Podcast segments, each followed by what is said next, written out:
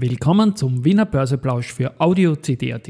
Heute ist Mittwoch, der 9. August 2023 und mein Name ist Christian Drasti. An meiner Haut lasse ich nur Wasser und CD. Heute geht es um Bier und Zombies und Dadat und Telekom Austria. Dies und mehr im Wiener Börseplausch mit dem Motto Market and Me.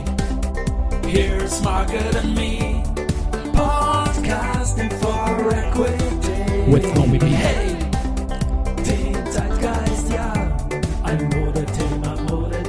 Ja, die Börse als Modethema und die Wiener Börsepläusche im August sind präsentiert von Wiener Berger und Pira Mobility mit 70 Jahren KTM.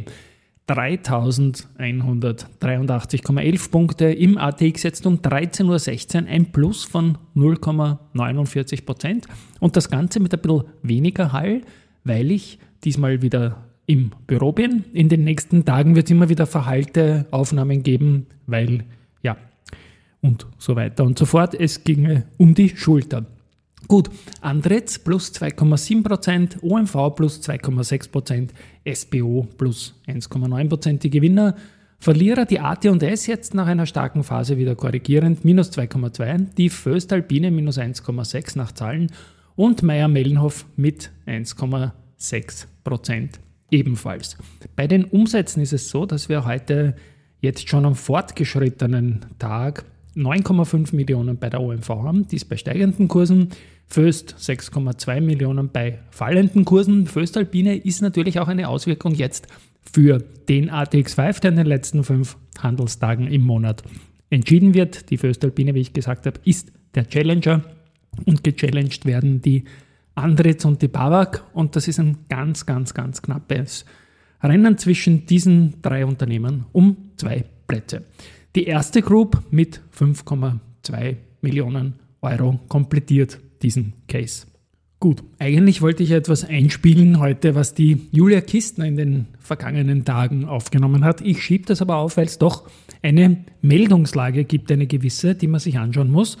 Und It's time for the main event.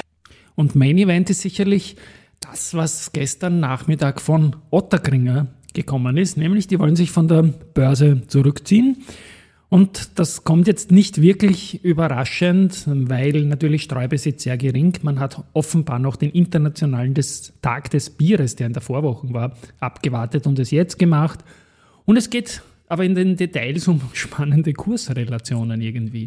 Man unterbreitet ein Delisting-Angebot für die Stammaktien von 85 Euro und für die Vorzugsaktien von 70 Euro. Soweit, so unterschiedlich.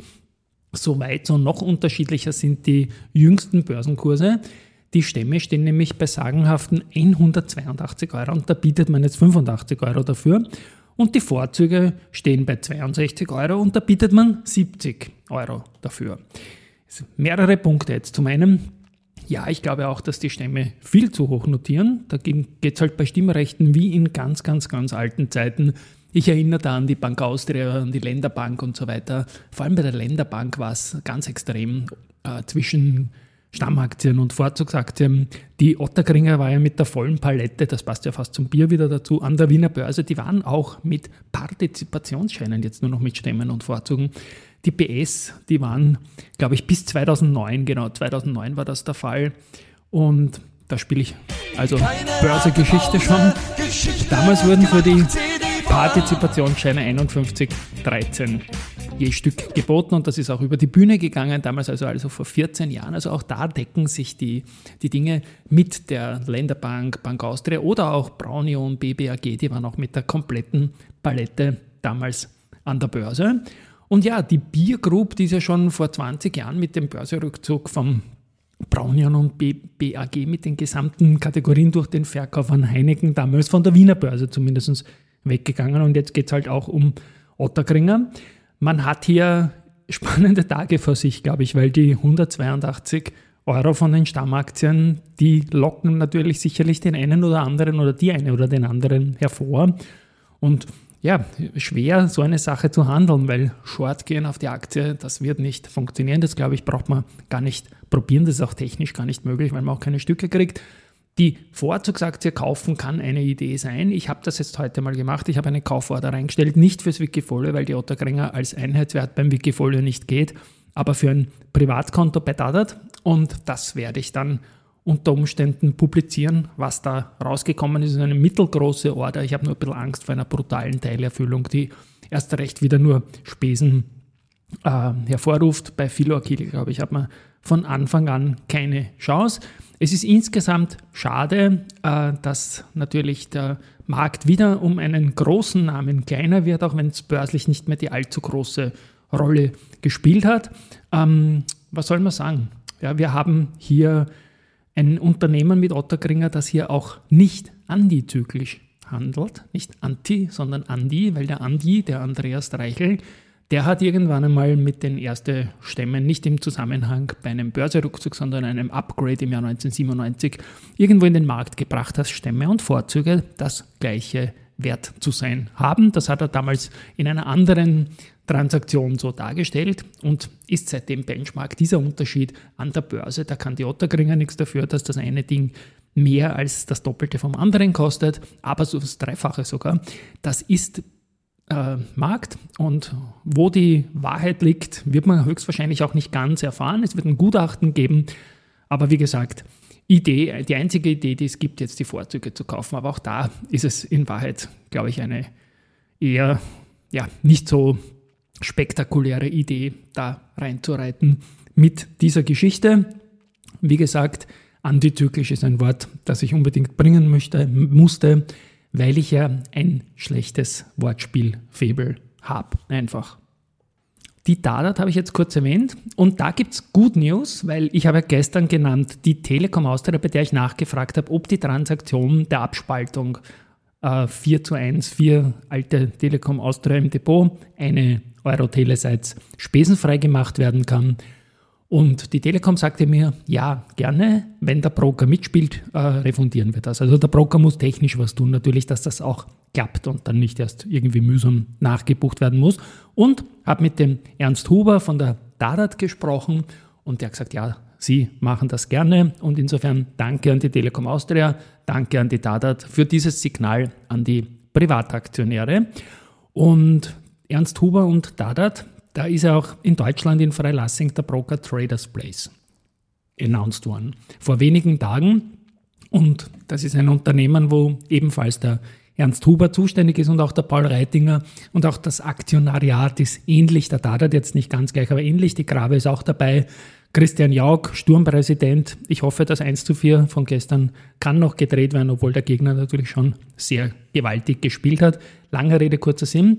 Ein Neobroker 2.0, wie sie sich nennen. Auf jeden Fall Neobroker für Deutschland ist mal die Traders Place und Dadat ist das Angebot für Österreicher. Ich interessiere mich für beides. Ich habe in den vergangenen Wochen die Neobroker immer wieder verteidigt mit dem Payment for Order Flow.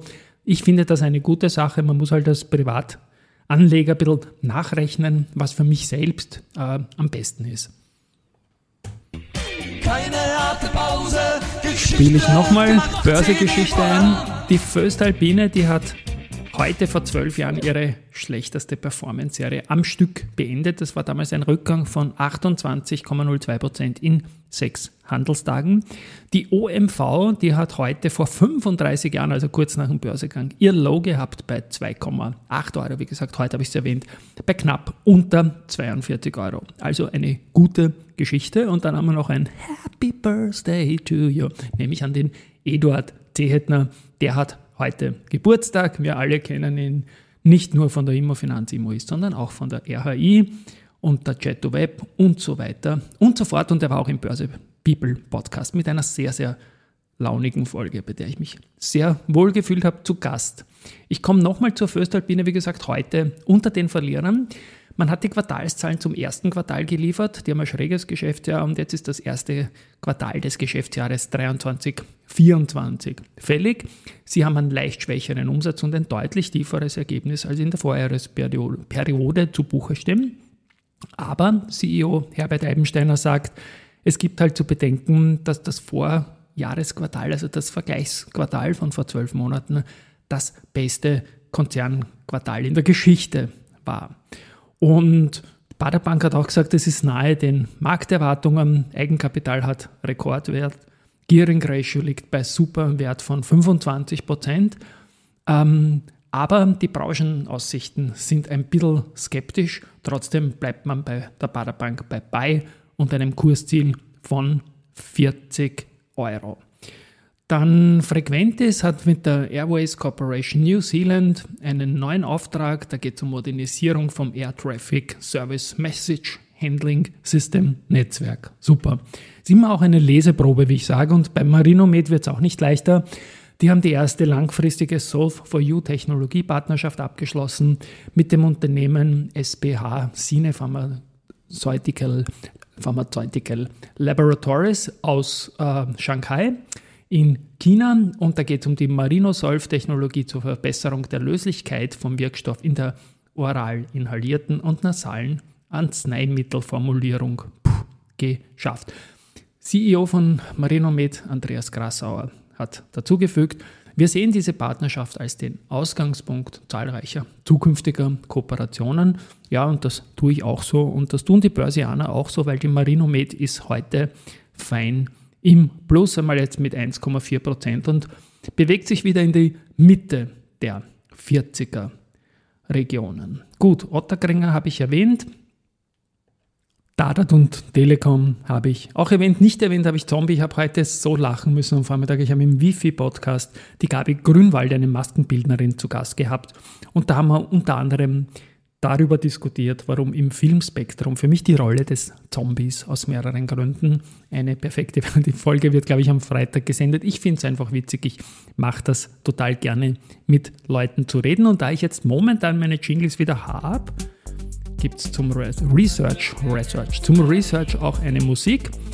Und die Wiener Privatbank hat recherchiert, was man bei Andritz sagen soll und es bleibt bei Kaufen.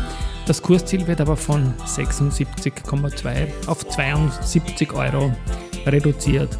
Morgan Stanley hat sich den Verbund angeschaut und man bleibt bei Underweight. Kursziel liegt bei 70 Euro. Jeffries bleibt bei Do Co. auf Kaufen, geht von 145 auf 160 Euro nach oben. Und Raiffeisen Research bestätigt Hold für Lansing, mit dem Kursziel von 63 auf 48 Euro jetzt nach der Kapitalerhöhung. Das war's für heute. Die Julia Kistner, die werde ich in den nächsten Tagen mal spielen. Wie gesagt, ich war ein bisschen von den Bier-News überrascht und habe recherchemäßig mal eine Kiste verarbeiten müssen, oral. Und ja, insofern fehlt die Julia heute. Okay, tschüss und baba. Immer peinlich, wenn man über die eigenen Witze lacht.